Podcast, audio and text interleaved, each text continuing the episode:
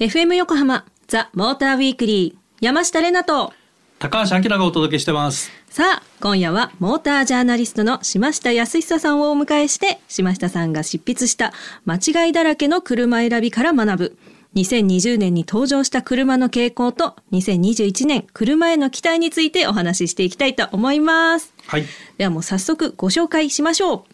モータージャーナリストの島下康久さんです。島下さん、よろしくお願いいたします。はい、よろしくお願いしまお願いす。します。ようこそ お越しくださいました。久しぶりだと思いますがそうですね、ありがとうございます。はい、よろしくお願いします。はいえ、すみません、あの、まだ読んでないんですけど、ちょっと一個お聞きしたくて。はいあの、本の題名のこの間違いだらけっていうのがあると思うんですよ。はいこれはどういう趣旨の本なのかっていうのをちょっとお聞きしてみたくて。そっかもうレナちゃんの世代だとそうですねね。そうですね。もうこの本はもともとはね、あの、まあ、しご存知の方も多いと思いますが、徳田ジャリツネさんというね、まあ僕らの大先輩が書かれていた本で、はい。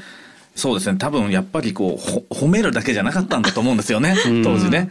はい。褒めるだけだとどれを選んでいいか本当にわからないじゃないかと。だかにから、そう、皆さんの車選びは間違ってるかもしれませんよ、間違いだらけかもしれませんよと。あそう本当の車の情報知識を得て、本当にいいカーライフを送ってよっていうすごい強いメッセージのある本だったんですよ。当時ね。はい。えポジティブだったの？過去形じゃないですか。まあ、ほら、まあ、時代は変わってくるんでね当時はやっぱりそれがすごはい。く他にないものだったので、一世を風靡したよね。そうですね、そうなんですね。はい。そういうことなんですそれをまあ継承しているということですかね、ありがとうございます。はい。じゃあもう今夜はそんな島下さんがお書きになった間違いだらけの車選びをもとに2020年に登場した車の傾向と2021年車への期待についてお話ししていきます。えーちなみになんですが、あの昨年発売されたこの本の中にはあのどんな車、また何台くらいの車が登場するんでしょうか？えーっともう本当にね追われるように書いてたんで 何台とかって全然気にしたことがなかったんですよ。山ほどとしか思ってなかったんですけど、はい。さっきこれをあの数えてくれと言われて数えましたところ110台ぐらい目次に載ってましたので。10台。おーはいなるほど、まあ多分そのぐらいじゃないですかって。えでも車そんなにないですよね。110台もねえーっとそうですね。だからあの基本的にはずっと売ってる車を、んうんうん。まあ、日本で買える車をずっと、というのはやっぱりね新しい車が出るとライバルが突然ね秀でたのが出ると、ん他の車の評価変わるじゃないですか、はいはい。だから本当にその時どれを買うべきかっていうのは毎年毎年更新されていきますよね。なるほどね。そうそう。だからそれをねずっとだから同じ車も何年も、はい。あの全部こう書き直してるんですよ。あっていうか新たに書いてるんですよね。はい。常にアップデートされている。そうですそうです。すべてゼロから書いてるんで。大変だ、は大変ですね。じゃあそんなアップデートされている本なんですけど、あの2020年の車はどんなものが多かったですか？あの今回特集でコンパクト SUV を取り上げています。はいはい、やっぱりあのまあ例えばトヨタヤリスクロスとか、日産キックスなどね、んまあえっ、とそのジャンルの車がまあいっぱい目立ってたので、んうん。はい、まあ今回それを取り上げたんですけども、はい。なるほど、まああのまあ SUV はここ数年すごいブームで来てるけど、はい。割と小さい SUV がなかったもんね。そうですね。いよいよなんか、えー、といわゆるコンパクトカーのお客さんも、ん。どうせ買うなら、ちょっと気の利いたものとかね、おしゃれなものとか、まあ、そういう感じで、えー、と SUV を選ぶという傾向がすごい増えてきたと。それ世界的にそうなんですよね。そう。だから実は国産車もそうですけど輸入車のコンパクト SUV って日本車、ね。日本ですごくいっぱい買えるんですよ。はい。まあ、その辺も取り上げていると。で横並びで比較してみたり、ライバル比較をしてみたりとかまあいろいろやってます。はいなるほどねなるほど。はい The Motor Weekly. 今夜はモータージャーナリストの島下康久さんをお迎えして島下さんが執筆した間違いだらけの車選びから学ぶ2020年に登場した車の傾向と2021年車への期待についてお届けしています。のこの本で紹介している車でその近未来が見えるような車っていうのはありましたか？うんあのまあ、今ねやっぱり車の未来を語るときには、えー、と自動化と、まあ、自動化知能化とか言われるものと電動化ですよね、だからそういうものが見える車はすごくいっぱいあったなと思います。例えば、12月に出た日産ノートとかはね、はいはい。プロパイロットって、まあえー自動運転ではないですけどもかなりサポートしてくれる運転支援技術がついてあと e パワーっていう電気モーター駆動ですよね、コンパクトカーでもいよいよこういうものが当たり前になってくるんだなっていうことで、未来の、まあそんなに遠い未来じゃないですけど、次の時代が開けた感じはしたなと、うん思いましたね。ちょっと外れちゃうけど最近話題になってるそのガソリン車の販売がなくなっちゃうよっていうはい話があるじゃないですか。そうですね。あれに関してはどうです？あのなくならないと思うんですよ。ね そうだよねえ そうもう本当にちょっといろいろミスリードも多くて、本当はねあの電気モーターをプラスするってとこから始まっていくと思うんですね。のそうね。ん。E パワーも電気モーター駆動だけどガソリンエンジンで発電するじゃないですか。要はとにかく電動だから正しいとか、ん。エンジンだから正しくないじゃなくて、うまく使っていくいろんなものをね組み合わせて、電気自動車でもいいし水素燃料電池でもいいし、ね、しかも組み合わせてもいいしって。これからバラエティーにすごい飛んでくると思うんですよ。だから車好き目線でもこれからもっと面白いものが出てくるよと僕は思ってるんですけどね。うんそうね、はい。あの年末にトヨタ明夫さんがねあの、メディアに向かってミスリードっていうか誤解するような書き方やめてくれっていう発言があって、はい。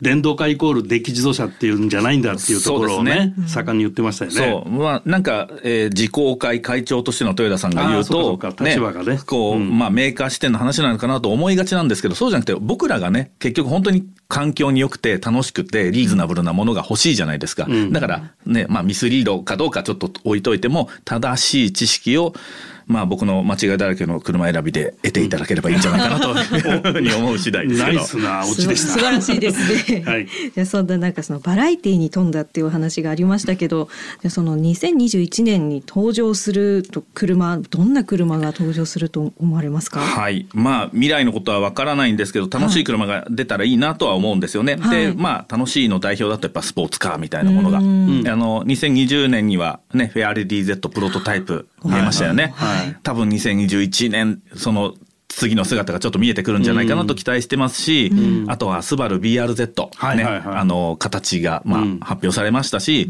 となると、じゃあ、トヨタ86はどうなるのかなとかね、うん。そのあたりのスポーツモデルはすごく期待したいなと思ってます。うん。なるほどね。あの辺はこうあのマニュアルシフトもあるだろうし、その車を走らせて楽しむっていう、まあ、原点みたいなところが楽しめる車だからすごくこうね、期待が膨らむよね。はい。あとはその自動運転ができるような車っていうのはあったりするんですか？はい。まあね、さっき挙げたような車は手動運転のね、最たるものだと思いますけども、もうすでに発表されてますけど、ホンダの新しいレジェンドはレベル3と言われるね、はあまあ自動運転の次のステップを踏んだものが搭載されてるとはい言ってますし、メルセデスの S クラス。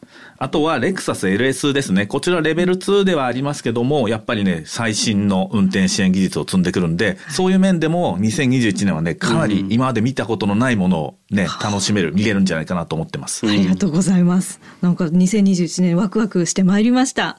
ということで後半も、えー、島下さんと一緒にリスナーの皆さんからいただいたメッセージにお答えしていきます。島下さん、引き続きよろしくお願いいたします。The Motor Weekly. ここからはリスナーの皆さんからいただいたメッセージをゲストの島下さんと紹介していきます。まず1通目。ラジオネーム軽トラ野郎さん。私の車あるある。エンジンをかけるとカーナビから今日は〇〇の日です。なるほど、覚えていられるのは10分間笑い。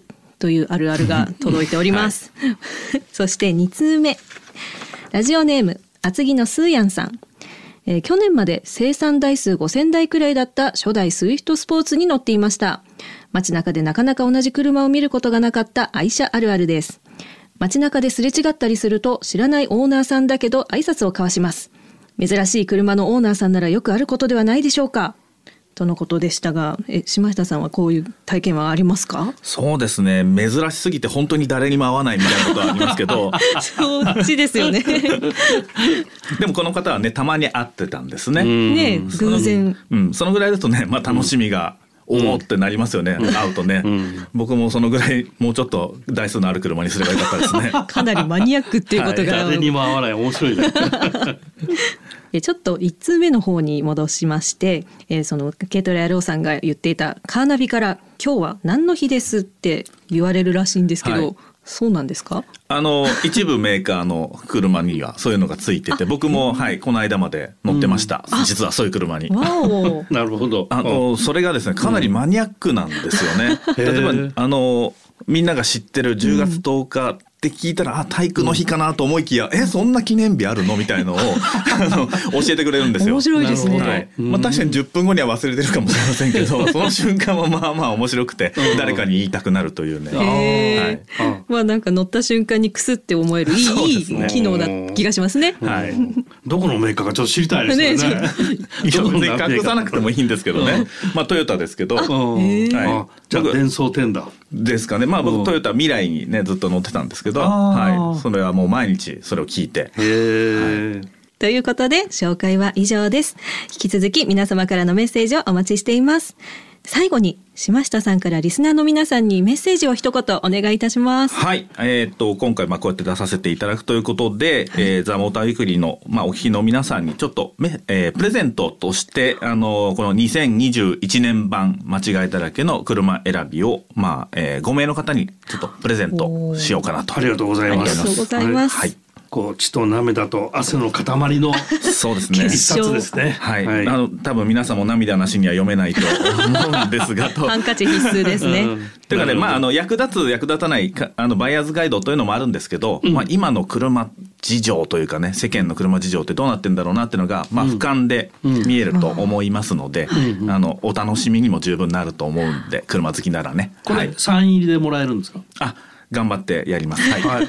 あとなんかこう帯に書いてるの QR コードで動画が楽しめる。そうなんですすごい。すごいね。はい、なんかハイテク感が溢れた感じですこれあの島さんやってる YouTube のあはい、れがあのやってるんですか？ライドナウというチャンネルを1年半ぐらいかなまだなんですけど、はい、そこで自分たちが取り上げたものに、えー、とリンクをまあつなげているという感じです。へえ。書籍から動画につながる。はい、読んだ内容と動画の内容がちゃんと一致してるんだろうかと自分でもドキドキしてるんですけど 言ってること違うじゃないか。面白すぎます。なるほど。はいはい。じゃあぜひ皆さん応募してください。お待ちしてます。